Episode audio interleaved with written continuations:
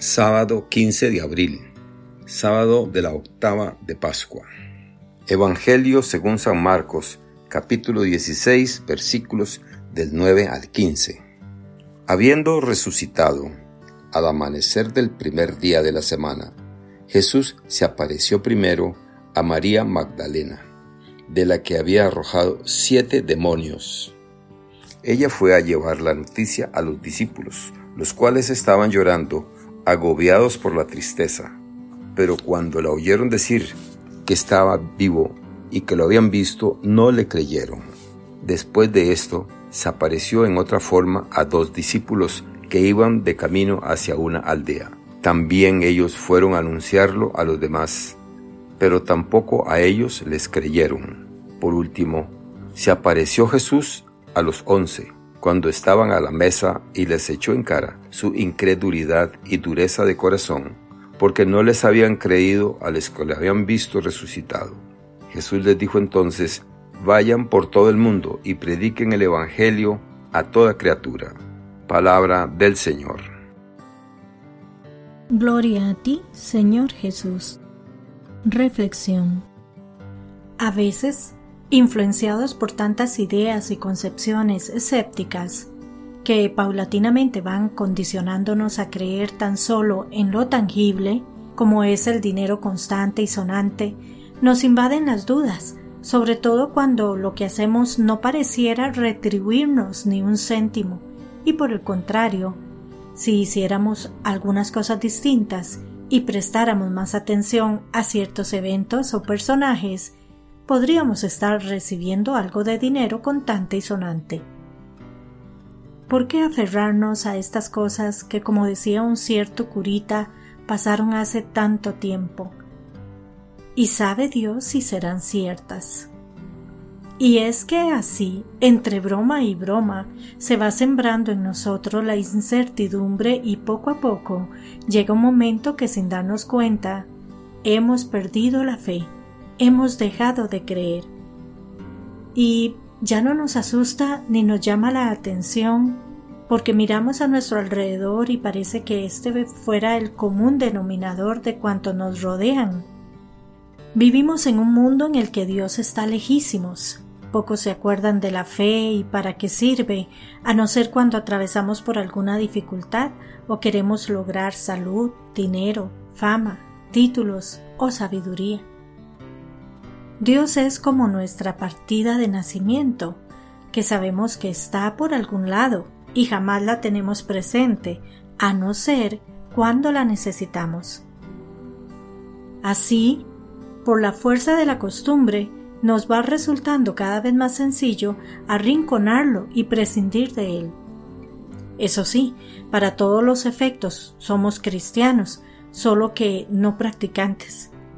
Muy pronto seremos los primeros en oponernos a lo que dicen los curas y a sus ideas anacrónicas, abrigando la esperanza que algún día muy cercano la Iglesia se adaptará al mundo moderno, tal como nos parece lo viene pretendiendo el Papa Francisco, del cual sabemos tanto como unos cuantos titulares leídos muy rápidamente y algunas frases sueltas tomadas de Facebook con miles de likes. La verdad es que no conocemos al Señor, ni creemos en Él. En realidad creemos en un Dios forjado en nuestro interior a nuestra imagen y semejanza, es decir, justo al revés de lo que nos enseña la Biblia. Todo este escepticismo es fácil de explicar después de dos mil años, si tenemos en cuenta que sus mismos discípulos que habían vivido con él y que le habían escuchado tantas veces, se resistieron a creer que había resucitado a los pocos días de este evento. ¿Cómo sucederá con nosotros después de dos mil años? Fue preciso que el mismo Señor se presentara ante ellos, desplegando uno de estos prodigios en los que deja evidenciado quién es, para que entonces le creyeran es fácil concluir que eso mismo nos hemos pasado esperando, muchos, todos estos años.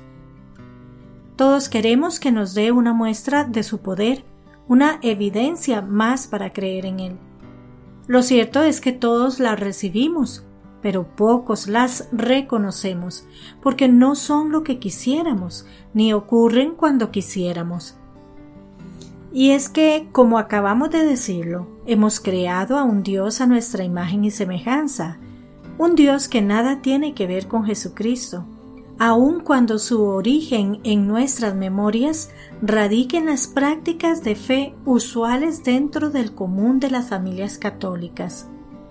Es decir, somos bautizados, hemos recibido la primera comunión, nos hemos confirmado e incluso algunos nos hemos casado por la iglesia y participamos en misas dominicales y en las fiestas más importantes de la iglesia. Somos católicos si juzgamos por las prácticas religiosas en las que participamos, pero ¿reflexionamos con cierta frecuencia los Evangelios? ¿Conocemos la Biblia? ¿Hemos leído los documentos de la riquísima doctrina social de la Iglesia? No. Entonces, ¿de qué clase de catolicismo hablamos? ¿De un catolicismo o un cristianismo a nuestro modo? Somos creyentes pero no practicantes, que es como tener otra ciudadanía, otro pasaporte y nunca en la vida usarlo. Pero eso sí, somos los primeros en lanzar duras críticas contra los curas y contra los dogmas de la Iglesia, que a nuestro juicio es arcaica y debía modernizarse para no seguir perdiendo adeptos. ¡Qué injustos! Siendo periodistas, deportistas o sastres, ninguno de nosotros se atrevería a opinar tan enfática y drásticamente sobre políticas económicas como lo hacemos sobre Jesucristo y la fe que nos llama a profesar.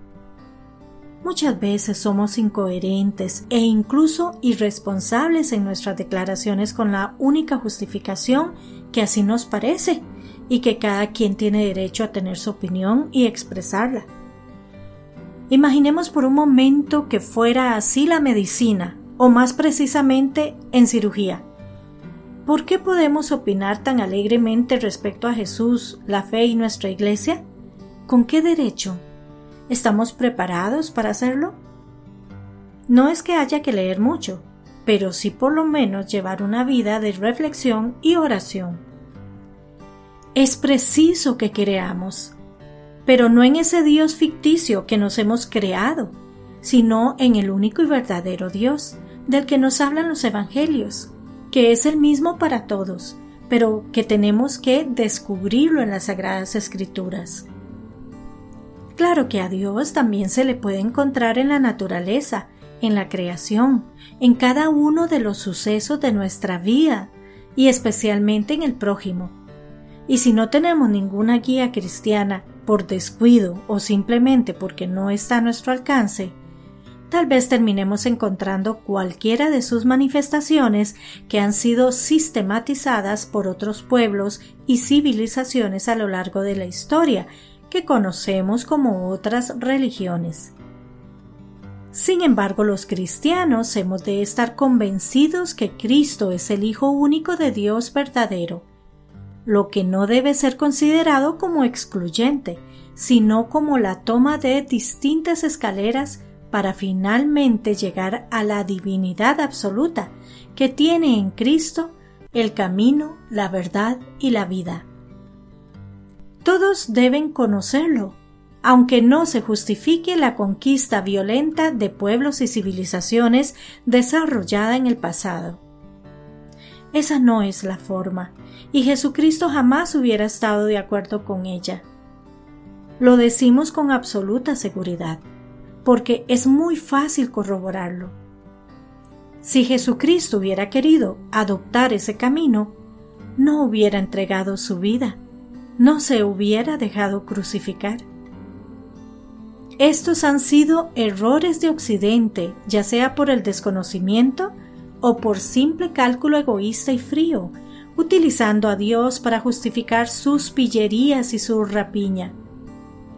Se ha manipulado mucho con el conocimiento o desconocimiento de Dios, porque antes la mayoría de la gente no sabía leer y porque eran muy pocos los que podían darse el lujo de leer la Biblia.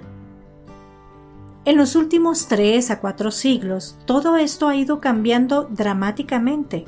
Y hoy, en pleno siglo XXI, la Biblia está al alcance de la mayoría de la población con un solo clic, por lo que hay menos excusas para cumplir con el mandato de Jesús, dando a conocer al Dios verdadero. Esto requiere que los que somos católicos hagamos el esfuerzo de asumir nuestro papel y responsabilidad, educándonos, estudiando y reflexionando la palabra de Dios, que no es una historia más, ni una novela comparable con ninguna otra. Es la revelación de los planes de Dios para nosotros. Todo esto ha de comenzar por el reconocimiento de Cristo como el Hijo de Dios, nuestro Salvador. Si no llegamos a este descubrimiento y esta convicción, no podemos dar la talla en la misión encomendada y continuaremos dando a conocer temerariamente nuestras opiniones y pareceres. La fe no es eso, sino la certeza que nos lleva a dar testimonio con nuestra propia vida eso es lo que Cristo espera de nosotros y lo que nos permitirá expresarnos y actuar coherentemente. Que Dios les bendiga y les proteja.